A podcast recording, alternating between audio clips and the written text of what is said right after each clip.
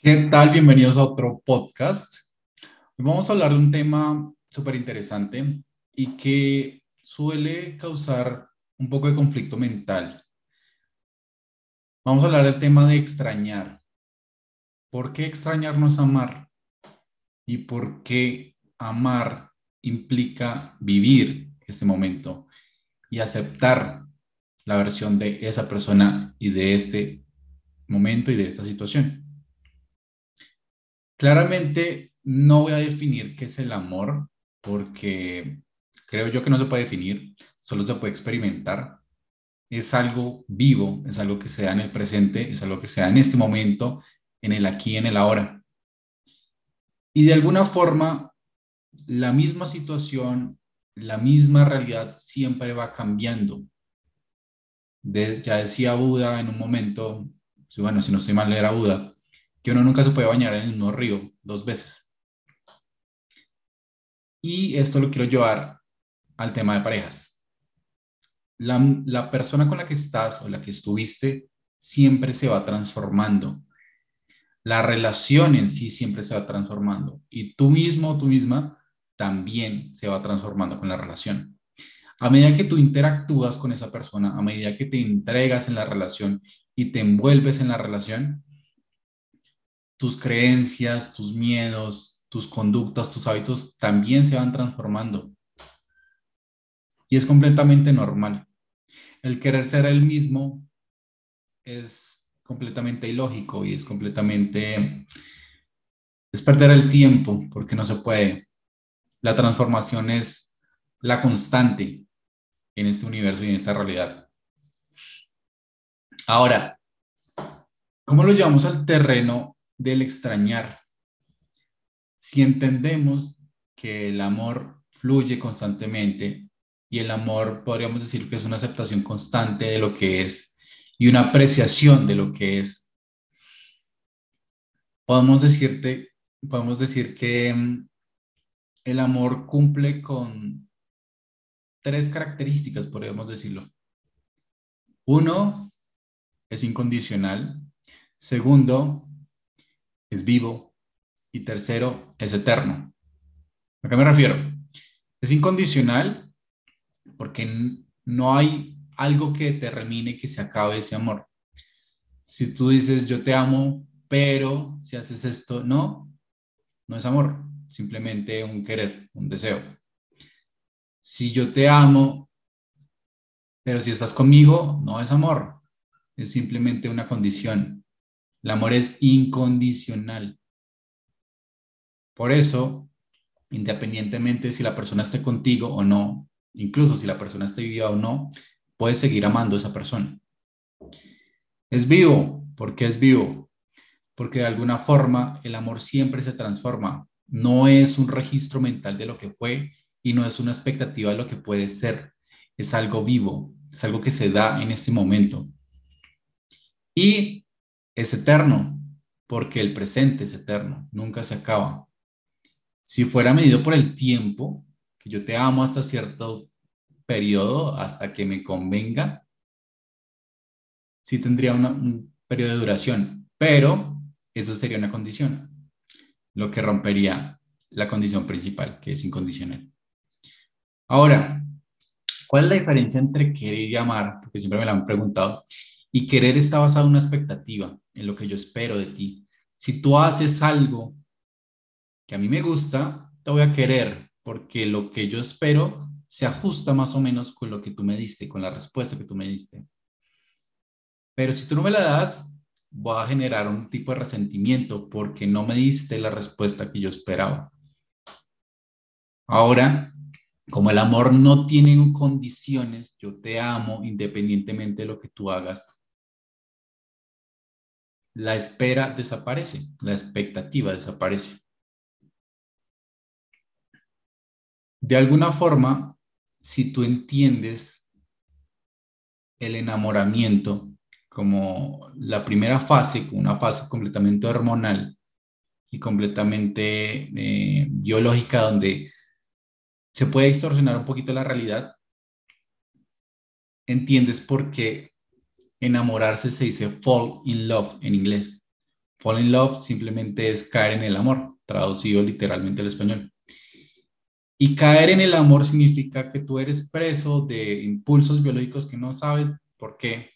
Y de alguna forma esa persona tiende a creer que es superior a ti o idealizar a esa persona y cuando realmente es una persona igual que tú, con los mismos creencias o diferentes, con miedos, con expectativas, con temas a trabajar, pero cuando entramos en ese fall in love, en ese enamoramiento, la realidad se puede de alguna forma distorsionar y se puede verse influida y nuestros juicios tienden a filtrar esa realidad.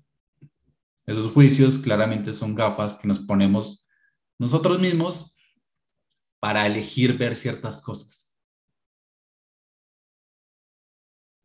Volvamos al tema principal. ¿Por qué extrañar no es amar? Cuando extrañamos a alguien, primero extrañamos cómo nos sentíamos nosotros con esa persona. Y piénsalo muy bien y tómate tu tiempo para pensar esto. Nunca extrañas a alguien cuando tú te sientes feliz, cuando te sientes pleno. Te extrañas a alguien porque sientes que algo no, algo falta, Y este algo falta es en esta realidad, en este momento. Y en este momento no te falta nada. Crees que te falta algo. Y tu forma de completar lo que falta, que es la creencia de lo que falta, es traer un recuerdo o generar una expectativa de atrás, del pasado o del futuro, de adelante. Claramente ni el, ni el pasado ni el futuro existen, simplemente son registros mentales o, es, o expectativas, lo que puede ser. Extrañar no es amar también porque de alguna forma tú nunca te sientes bien cuando extrañas, nunca te sientes pleno, nunca te sientes feliz, nunca te sientes completamente a gusto. Y también de alguna forma a veces creemos que cuando alguien nos extraña nos está amando y no es así. Cuando alguien nos extraña alguien se siente mal, y no, y supongo yo que no quieres que alguien se sienta mal para tú sentirte amado o amada, porque ya tendríamos que ver otro tipo de cosas. ¿Qué pasa contigo? Ábrete la posibilidad que cuando alguien te ama de verdad, acepta en este momento quién eres. Y cuando tú amas de verdad, aceptas la versión tal cual como es esa persona, tal cual como es la realidad y como es este momento. Otro tema es si a ti te conviene y si tú eliges esa versión para formalizar una pareja, formalizar alguna situación, formalizar alguna relación. Eso es otro tema, eso ya es otra elección. Pero el amor, la verdadera naturaleza del amor vive en cada momento. Es la conexión que tú tienes con cada momento y con cada versión que se transforma de cada persona. Hay muchos autores que dicen que el amor nace de ti y creo que tiene que ver mucho con lo que estamos hablando. Es una decisión consciente que va de adentro hacia afuera. El amor no es condicionado por algo externo. Tú puedes entregar todo lo que eres, mostrar tu luz, mostrar lo valioso que eres en cada momento. Algunas personas lo entenderán, otras personas no. Vas a ver, a recibir respuestas diferentes. Pero que tú te permitas brillar, que tú te permitas mostrar lo amoroso, lo amorosa que eres en cada momento y en cada situación, eso depende exclusivamente de ti. Y solo un pequeño, una pequeña recomendación no cierres esa versión tan amorosa de ti, esa versión brillante de ti, porque no recibiste una o dos respuestas que no esperabas. Permítete soltar esas expectativas, soltar ese quisiera que o me gustaría que y permítete conectar con lo que es. A veces no es muy agradable la realidad, pero es la que es.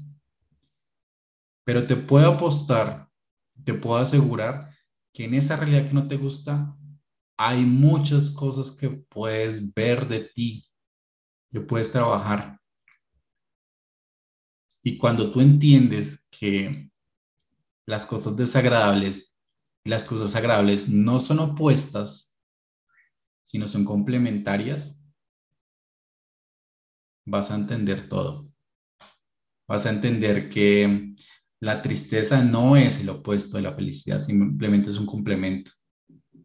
Un complemento para que tú veas todo el espectro, para que vivas todo el espectro. Y puedas entender que en cada parte del espectro hay experiencias diferentes. Hay vivencias diferentes. Y tú sientes realidades completamente únicas y especiales. Si solo fuera felicidad, vivirías en un terreno completamente ilusorio y hasta se vuelve plano esa misma felicidad. La vida misma es como el electrocardiograma. Sube y baja, sube y baja, sube y baja. Pero no como puestos, simplemente porque la vida cambia constantemente. Y consigo el mismo amor. Espero que esto te sirva mucho. De verdad, si sientes que alguien debería escuchar esto, compárteselo. Te recuerdo que estoy en Instagram, TikTok, YouTube, Spotify, para que me puedas seguir. Entonces, te mando un saludo enorme y nos vemos en el próximo capítulo. Chao, chao.